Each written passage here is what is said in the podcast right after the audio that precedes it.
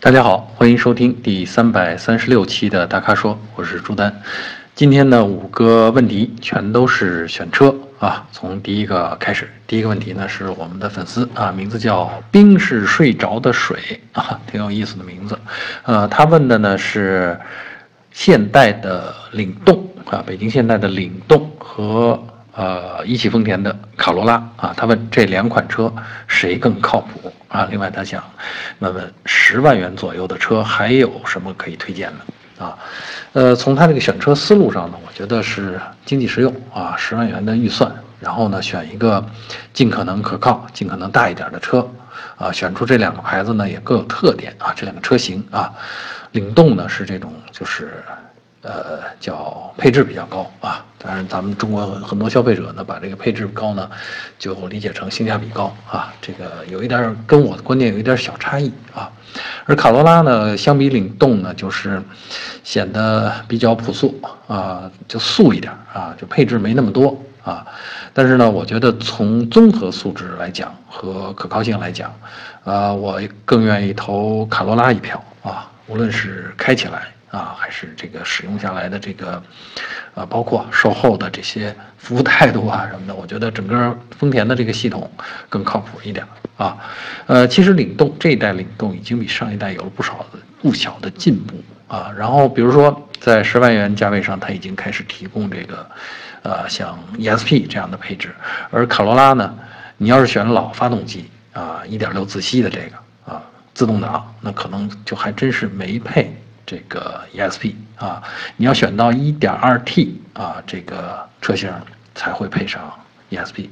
其实呃，我推荐大家去选择卡罗拉的 1.2T 啊。上回咱们说过一次，就是 1.2T 这个有了 T 以后啊，这个中低速的扭矩输出呃比较。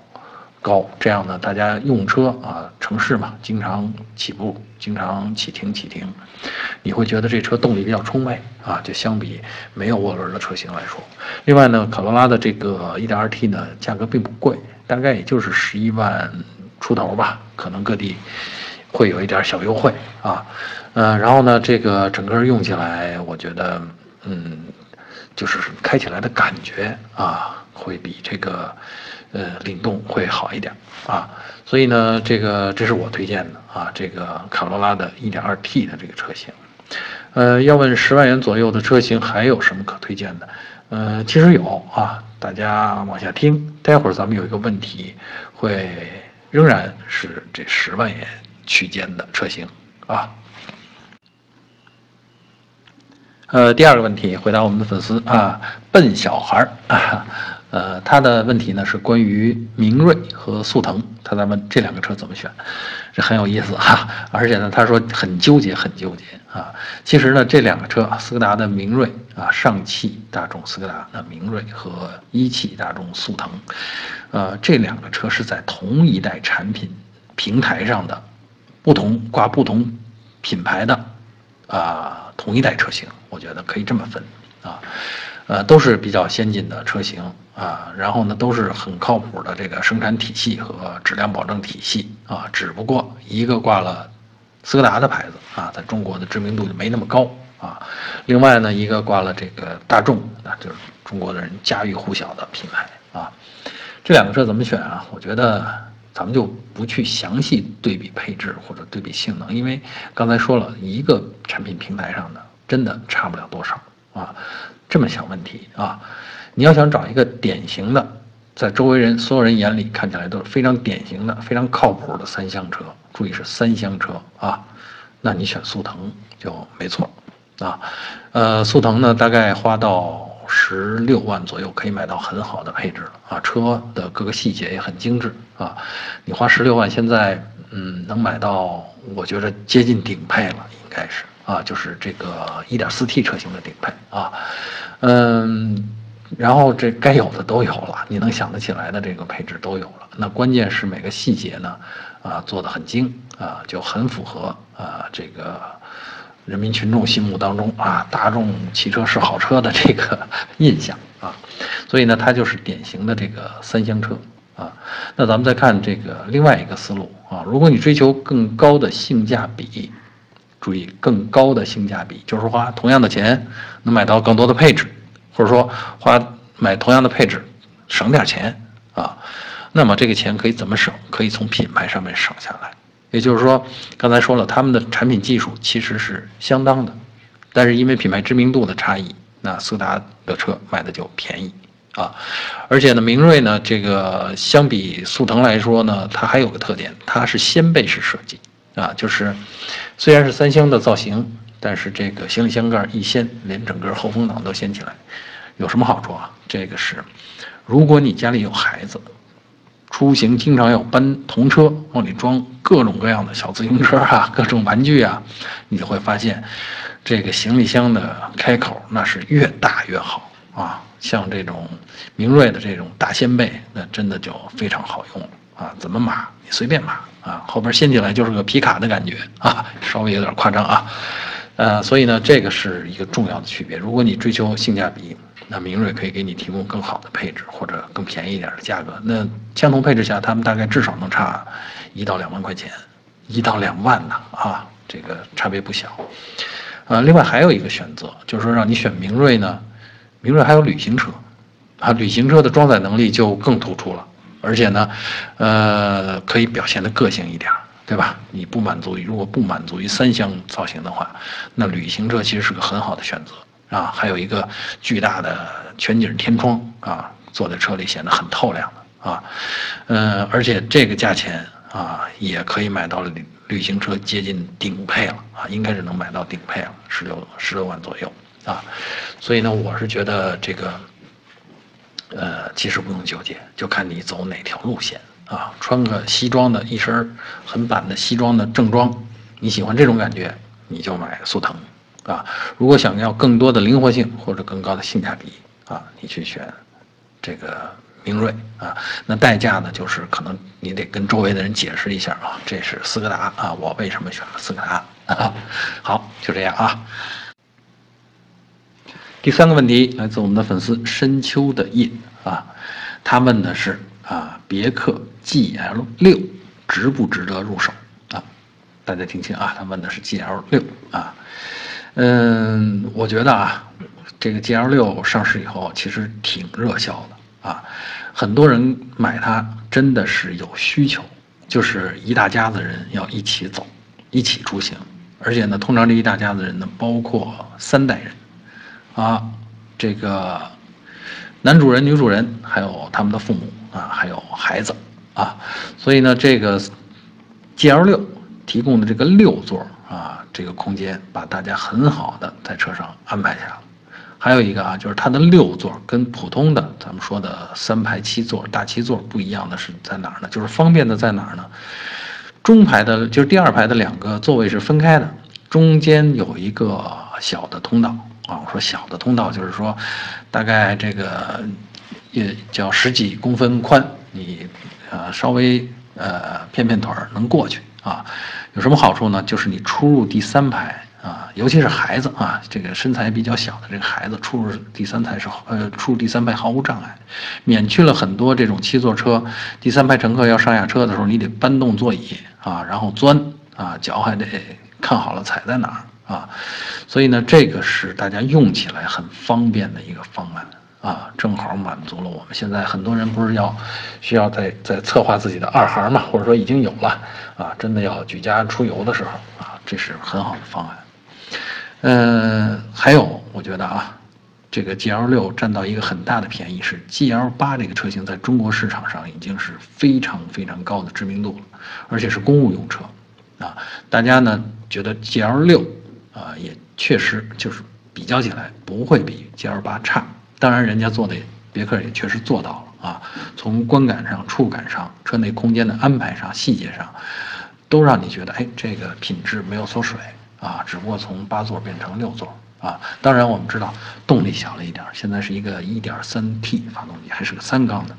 不过这台发动机啊，开起来毫无问题啊啊，然后平顺性啊、噪音啊都控制得很好啊。动力呢，啊，说实在的，这个开这种家庭车的人。不会去盲目不讲，不会去标动力啊，标车。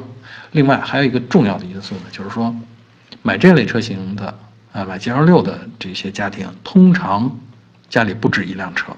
就是你对车的其他的需求，你可以在那些车上去解决，而 G L 六就给你解决多人出行的问题，而且让这六个人在车上都觉得满意啊。比如说这个空间，刚才咱们说了，另外这个他擅长的别克擅长的静音啊，就是噪声的控制，还有一个我觉得特别显档次的就是安吉星系统啊。我推荐大家买 G L 六。就买顶配的，因为入门款跟顶配其实也就差两万来块钱，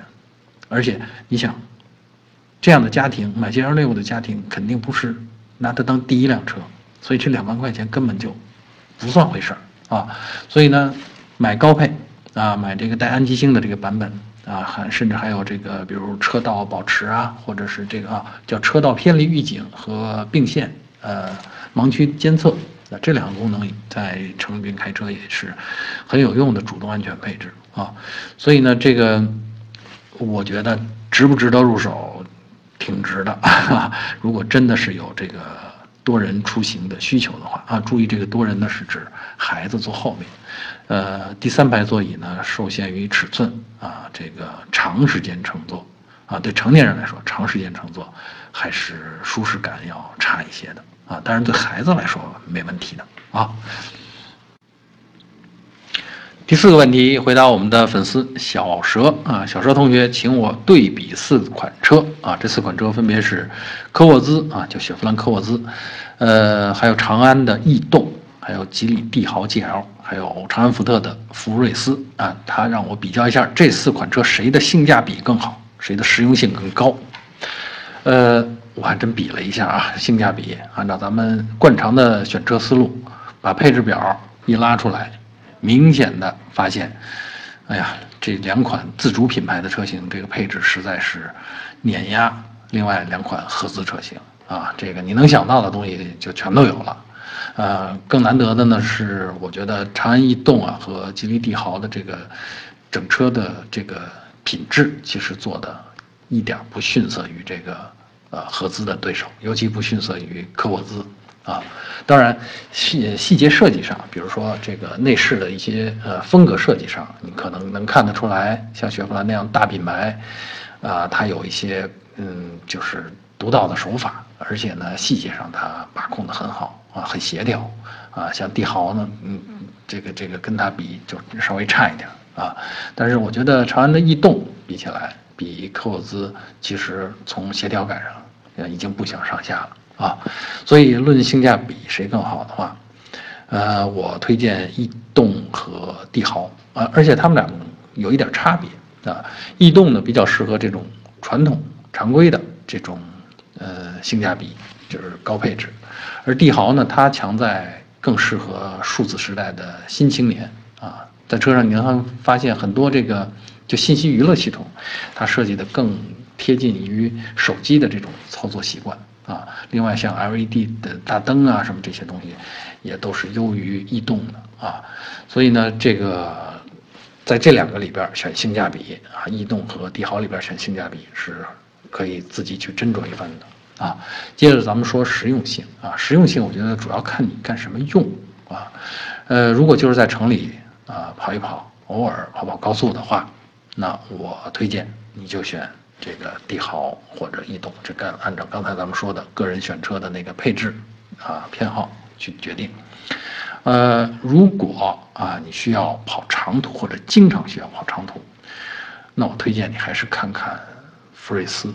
福睿斯尽管配置比帝豪和逸动差了一大截儿，但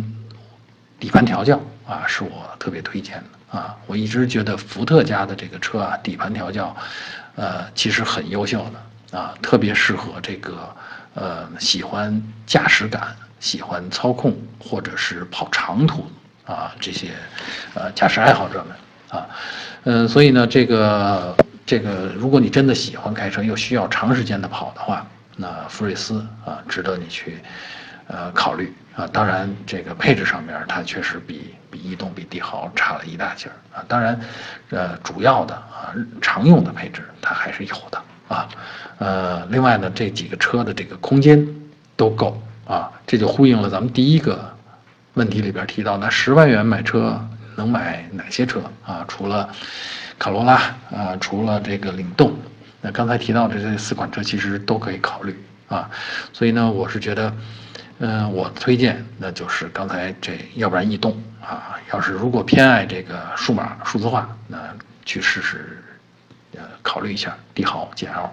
如果真的需要跑很多路，那福睿斯值得你考虑。当然，你要放弃一些配置啊。第五个问题啊，来自我们的粉丝笑看风云，哎，他的问题其实跟我们第三个问题有关啊。他是这样，他想买比亚迪宋 MAX 啊，但是呢，对车一点不懂啊。他说家住四线城市啊，想让我们帮他推荐一下啊，看主要还有点评一下这个宋 MAX 这个车的质量啊。为什么说跟第三个问题有关联呢？这也是一个六座车。啊，是六座 MPV，其实跟呃别克 GL 六的设计理念是一样的，或者说，呃 GL 六也是基于同样的设计理念，因为 GL 六出来的晚啊，呃也是满足这个大家庭出行啊，而且呢这个呃宋 MAX 的空间呢，就是它的车身高度好像还是比 GL 六要高一点的啊，所以车内的空间是一点问题都没有。啊，而且六座呢也是像这个 G L 六那样啊，中间就第二排是分成两个啊，然后中间有一个通向第三排的通道啊，嗯，这个我我是觉得啊，我们这个笑看风云这位同学啊，对车一点都不懂，其实也没什么可紧张的。呃，现在的市场竞争非常激烈，车不好的话，它在市场上都留存不住。而宋 MAX 这个车呢，在市场上已经卖了几年了啊，是个挺受欢迎的车型啊，而且呢，设计感很强，还有一个像特斯拉那样的一个巨大的屏幕在中控台上，很多东西都是触控操作啊，这我估计也是相当吸引我们这位笑看风云同学的。呃，要是点评质量的话，我觉得是这样，我们以前说过多次啊，一分钱一分货啊。呃，宋 MAX 的这个主流车型大概也就是在十一万左右，而别克 GL 八它起呃 GL 六它起步呢就在十四万六，啊，你说这价钱差着百分之五十啊，说这个宋 MAX 质量能达到，呃，别克这个这个不太真实啊，嗯，大品牌它强就强在它的质量把控能力，整个的体系啊，然后像比亚迪这样的品牌呢。呃，以前强在性价比，当然最近这些年质量稳定，而且质量的提升也也很也非常明显。所以呢，我觉得对于一般情况而言，就是说，比如说咱们说这个啊，变速箱、发动机啊、底盘，这个都是没问题，都是过关的啊。呃，可能有些东西呢，就出现在比如说嗯某些呃储物空间的盖板可能。稍微有点松动，或者开关的手感啊，不就阻尼感，比如说差一点啊，这些都是成本决定的啊。但我觉得啊，让我们风云同学来说，如果是对车一点都不懂，第一次选购的话，其实有些品品质你也开不出来，这是玩笑话啊。就是你你感觉的你开过的车还不够多的话，现在给你一个特别好的车，你也没觉得到它哪儿好。啊，所以这个是一个，也是一个硬道理啊，你也不必为这个太多的担心。我觉得这个宋 MAX 这个车呢，呃，比较有吸引力的地方，除了刚才说的空间，还有呢就是刚才咱们提到那个大屏啊，信息娱乐系统。另外，对于新手来说，比如说这个上坡辅助，就是说车在坡起的时候能够自动帮助你刹车，等你油门踩下去，车轮有力量、有扭矩之后，它再给你松。所以这些坡起辅助这个功能对新手来说很重要啊，很有帮助。另外，对所有驾驶者都有必要的啊，行车记录仪原厂的啊，人家直接就装在车上了，而且能够直接存取呃视频啊。我觉得这些东西对于对车一点都不懂的笑看风云同学来说很重要，而且这个在十多万元的这个价位上，你去买一个六座的。啊，这样的呃家用的 MPV，我觉得没有更好的车型可以选择了啊，选这个不会有大问题的，好吧？好，以上就是本期大咖说的全部问题，欢迎大家继续在我们的公众号后面提问。啊，如果您想了解更多的汽车资讯、导购信息啊，请持续关注我们的公众号，还有车评网啊。我们下期节目再见。